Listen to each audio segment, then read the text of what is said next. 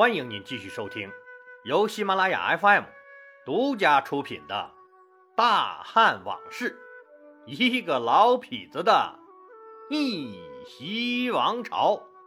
我李世长，一个有故事又好酒的老男人，为您原创和播讲。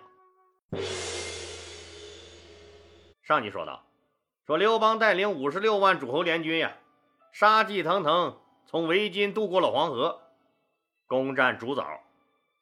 这竹枣是哪儿啊？就是现在的山东省东明县南部地区。在定陶啊，遭遇到了项羽帐下五虎将排名第一的楚军大司马龙驹部队的顽强抵抗。可再是五虎将也没用啊，对方人太多了。刘邦这五十六万人呢，那一人一个脑瓜崩，那也能弹的你龙驹渣都不剩，不是？龙驹抵挡不住，战败撤退了。一面派人飞报项羽，一面搜集残部，伺机反扑。刘邦兵抵胡陵，大将薛欧、王熙、王陵三个人率一路人马经叶县出阳夏，从南面攻击楚国地盘。刘邦自己亲率的夏侯婴、卢绾和这个各路诸侯啊。经曲域向东南攻占外黄，在外黄呢又收了个老熟人，谁呀？那个猛将彭越。刘邦和魏王魏豹一商量，说这个彭越是个厉害角色，就把彭越封为了魏国的丞相，让他负责掩护联军的侧翼和后防。彭越这个人也就此混入了体制内。现在咱们再来看一看呀，那支持项羽的诸侯还剩下个谁了？一个就是燕王臧荼，他估计是帮不上项羽什么忙的。记得老李说过这个臧荼吧？他本身只是燕王韩广的一个部下。诸侯们一起起来跟秦国闹事儿的时候，韩广命他呀，说代表自己追随着项羽四处征战。这个臧荼估计那是看过两页厚黑学啥的，最懂得人心了。他知道，说自己的荣华富贵就在这个项羽的一句话。自己一定得帮助项羽这条大腿，正好自己还有一个特长，哼，那什么呀？拍马屁的功夫超一流。那除了鞍前马后为项羽服务，那还把项羽这个贵族老大那吹捧的是心花怒放，被这个项羽视为了心腹。在革命胜利以后，该分胜利果实的时候，项羽可就动了私心了。把本应属于燕王韩广的功劳记在了这个听话的小弟臧荼的头上，把他封为了新的燕王。那把燕国最好的地方也都封给了这个臧荼，把原燕王韩广改封为辽东王，那撵到了不毛之地的北方。韩广很气愤，后果是相当的严重。说刚跟项羽表达了不满的情绪，那臧荼就在项羽的纵容下杀了自己的老主子韩广。把他辽东的地盘也私吞了。他臧荼是杀了旧主子上位的，所以这个人他疑心非常重。他总觉得有人要害他，每天不是防着这个就是防着那个，哪有时间和精力再管你项老大的破事儿？还剩下就是安徽的九江王英布，还有那个湖北的衡山王吴瑞和临江王贡敖，这三个人总兵力加起来最多也不超过十五万人。最主要的是啊，这三个人他并不是项羽的铁杆啊，他们还有一个共同的名字——墙头草，谁的拳头硬就听谁的，忠诚度基本为零。哎，但不管怎么说吧，到目前为止，那这几个人是不是还得归他项羽的势力范围内呀？那刘邦早就琢磨好了，我现在去打你的彭城。就是你项羽把能调动的兵你都调出来，你最多能有几个人啊？估计你拉出十五万人也就了不地了。而且你项狂人不在现场，那英布他们几个那会不会出兵？那都得打个大大的问号。我手边上那还有对你们楚国军事布防都门清的陈平，说那时候又没有什么坦克大炮。那更没有导弹之类的高级玩意儿，说一发炮弹死一片，那时候打仗和打群架估计也差不多。那都是挽起袖子赤膊上阵，白刀子进去，红刀子出来。那人多欺负人少，哼，那不就是天经地义的吗？五十六万人对阵十来万，刘邦的加减法还是学过的，这种仗他算的门清。好了，一切准备就绪，那彭城就在眼前，开打！哎，这打来打去，那彭城是哪儿啊？彭城啊，还有一个我们很熟悉的名字——徐州。这个地方位于华北平原东南部。长江三角洲的北翼，说交通方便，水路、旱路都能直达城下，而且商业发达，这农牧业、水产业也都不赖，是当时的政治、经济、文化中心。既然交通这么方便，那就说明啥呀？无险可守。公元前二五零年四月，刘邦率领的大军可就开在了彭城城下。楚国的大部队呀，那这时候都跟项羽在齐国剿匪呢。守彭城的那几千个老弱病残的士兵往下一瞧，我去，这汉军黑压压的，望都望不到边儿，那也痛快，二话没说，举起白旗就投降了。这胜利那来的也忒他妈容易了。刘邦带兵冲入城中，命令他的大兄哥吕哲和这个好兄弟樊哙呀，说分别在项羽可能从齐国回军反扑的那个彭城的东面和北面。布下了重兵，再加上之前安排在外围的彭越大军，刘邦认为自己那可以安枕无忧了。布置下去以后，那刘邦一路小跑就直奔着项羽的皇宫就去了。把当年项羽从秦朝皇宫抢来的金银财宝，赶紧划了到自己手里，又急事忙慌的往后宫跑。张良、陈平拽都拽不住，一边跑还一边交代。哎，老张、老陈，哎，有什么事啊？你俩看着办就行啊。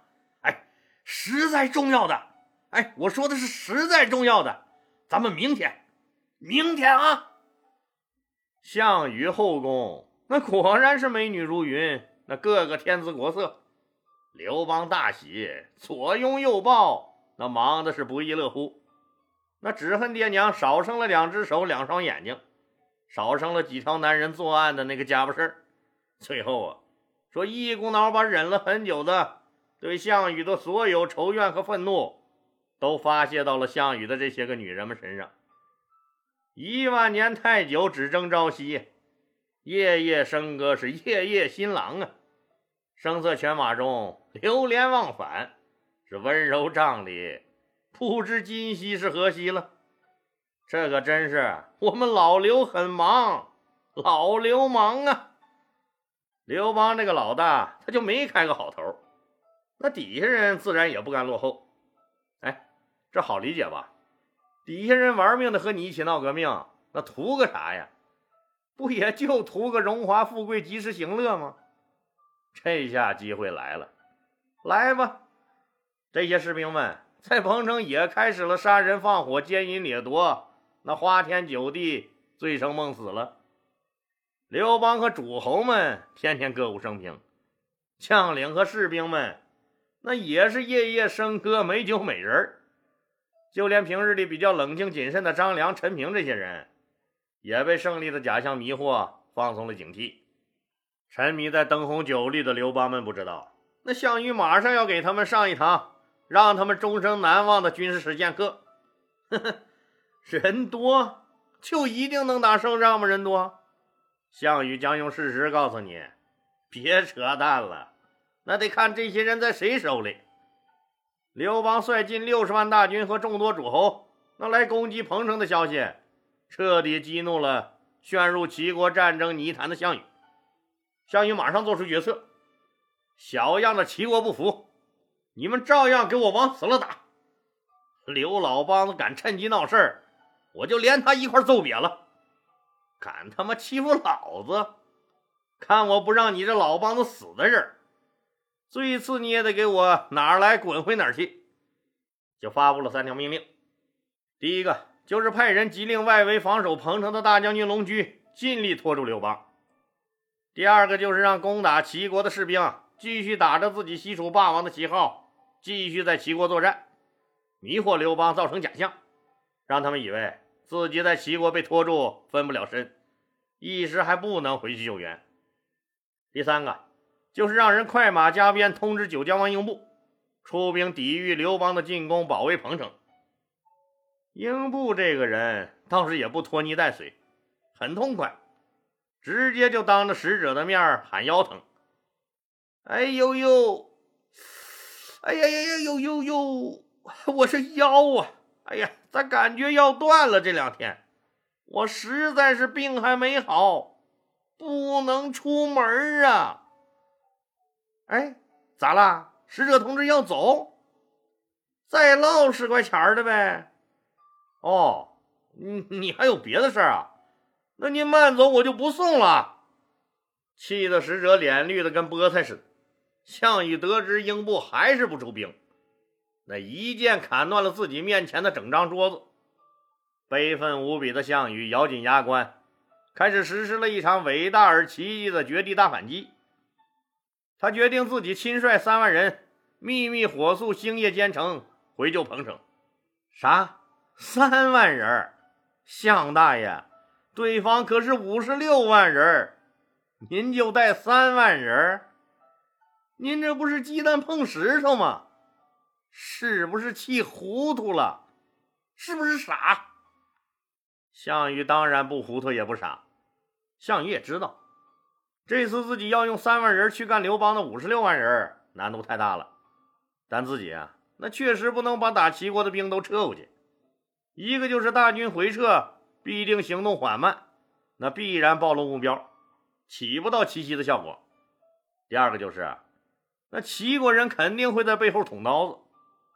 战神，那就是战神呢。想当年，他项羽在巨鹿大战中用五万人去干章邯的四十万，那次不要命的行为，那就够让人啧舌的了。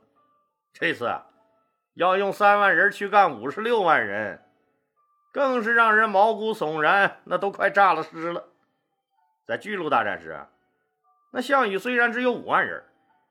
但好歹呐喊助威给壮胆的各路诸侯，那还有好几万呢。而这次，那连个喊加油的啦啦队都没有，所有兵力不好意思，就这三万。这个数字老李可真是没敢相信。这么多年呀，那老李把《史记》和《项羽本纪》和相关的书籍那都翻了快三遍了，都是这么个记载的。从这一点上来看。那无论项羽杀过多少人，烧过多少城，说干过多少混蛋的事儿，那就单凭他上演的这两次传奇，就足可傲视天下，足以让很多人顶礼膜拜了。在这最关键的时刻，项羽亮出了自己的底牌。那他带回去的队伍可不是普通的士兵，他这三万人啊，那都是骑兵，准确的说。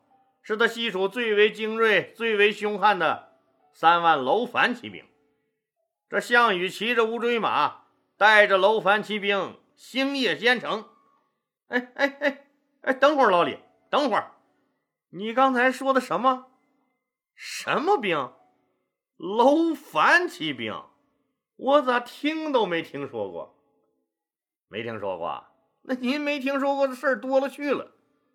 那之前您还听说过，那一个戏子光税款滞纳金加罚款，那就得交八亿多元，那得挣了多少钱？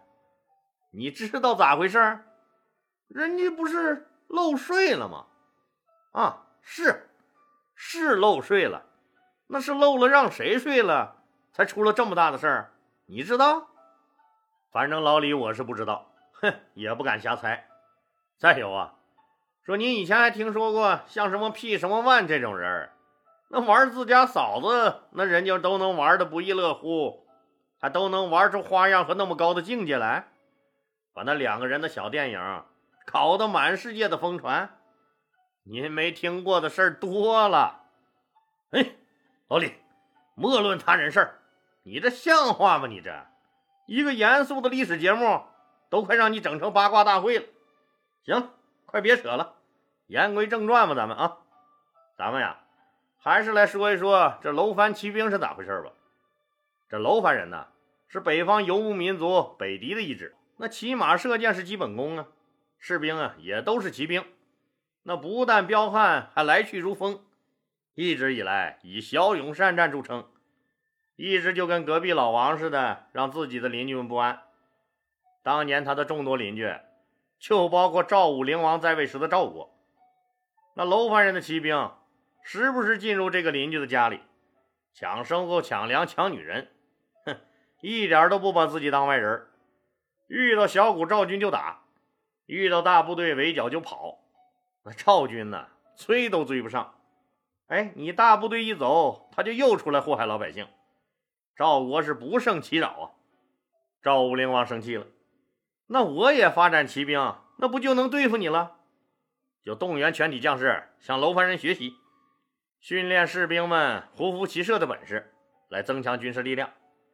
这以后啊，说其他国家也都纷纷效仿，组建了骑兵军团。再后来呢，说大秦帝国一统了天下，以这个蒙恬为大将军，单挑不听话的北方少数民族。蒙恬收复了河套地区，在这个征战的过程中啊。也大量收编了楼烦骑兵，把他们编入进了秦军的长城军团。秦始皇死后呢，胡亥逼迫哥哥扶苏自杀，又把大将军蒙恬也弄死了。那蒙恬手里的这点兵权就被王翦的孙子那个将门之后的王离控制了。然而啊，在这个巨鹿大战中，都还没给机会让王离手下的这些楼烦骑兵那发挥善于野战的特长呢，就大败了。项羽不但俘虏了王离，那而且理所当然的占领了这支强大的楼烦骑兵。在后来的协同作战中，项羽逐渐喜欢上了这支彪悍豪爽的少数民族骑兵队伍。后来呀，项羽在坑杀二十万降军的时候，唯独对这支楼烦骑兵网开一面，保留了下来。项羽很是器重这支骑兵队伍，为他们购买了大量精良的战马，打造了铁质的锐利武器。还进行了重组，加入了大量的精挑细选出来的项羽家乡的子弟兵，在楼烦骑兵的带领下，还进行了强化的魔鬼训练，把这些原本不善于骑射的家乡子弟兵，也都打造成了完美的骑兵钢铁战士。说养兵千日，用兵一时，到了这最关键的这一刻，他终于亮出了自己的底牌，带领三万楼烦骑兵。说日行千里，夜行八百，杀回了几千里外的彭城。项羽选择了一个舍近求远的战术，没办法呀，那只能这样了。刘邦已经在他可能回师救援最近的彭城东面和北面，那布下了重兵，就等他钻这个网了。项羽怎么会伸长脖子往里钻？这就是为什么后来韩信告诉刘邦啊。说我韩信带兵是多多益善，而您刘老大，你最多能带十万兵，太多了，你肯定会出事。因为什么呢？因为您不知道怎么能让他们协同作战。你看，这能带六十万兵的韩信，防项羽偷袭汉中，那留在家里看家了。他现在不在彭城现场，那偏偏最多能带十万人的刘邦。那却带了五十六万人，这是不是就是悲剧了？咱们再来看一看，这战神项羽啊是怎么用这三万人来打五十六万呢？项羽从齐国前线鲁地，鲁地是哪儿啊？就是现在的山东曲阜出发，转进胡陵，就是今天的山东鱼台，成功的绕开了刘邦在彭城外围鲁县和薛县一带的重兵防守，然后抵达了安徽萧县。这三万人如同一把尖刀，那直直的插入貌似强大、那实则臃肿的五十六万刘邦联军。兵不在多，在勇；那将不在广，在谋。萧山的汉军哪能抵挡得住？没一顿饭的功夫，就被项羽的楼烦骑兵击溃了，慌不择路的逃往彭城。这回呀，项羽可没给他们喘息的机会，迅速追到了彭城。的确。那你说，对于此时的楚军来说，那心情是可以理解的。老窝被人端了，那老爹老妈被人弄死了，老婆妹妹被人睡了，儿子还下落不明。那这种仇恨的种子，在每一个楚军心中燃烧，凝聚成了一种强大的爆发力。惊闻项羽的楼烦骑兵那犹如天神般出现在彭城城下，正搂着两个妹子打呼噜说梦话的刘邦，那可是吓得不轻，一骨碌爬起来，赶紧提上裤子，组织军队应战。那三万对五十六万，那最简单的算法就是一个人得打二十个。项大爷，那也就是您能想得出来，你还真敢执行，这力量也忒他妈悬殊了。这样的仗怎么打？那简直就没法打嘛！哎，怎么就没法打？你可别忘了啊，这三万人马的领军人物是战神项羽，他领导的是攻无不克、战无不胜的楼烦骑兵。到底这仗该怎么打？好了，今天就说到这儿吧，谢谢大家。如果您喜欢我的作品呢，请点击该专辑右上角的订阅键。喜马拉雅对本专辑提供免费的订阅服务。订阅以后，节目有更新就自动显示在节目列表中了，方便您的收听。更欢迎老铁们打赏、点赞、评论、转发和分享，谢谢。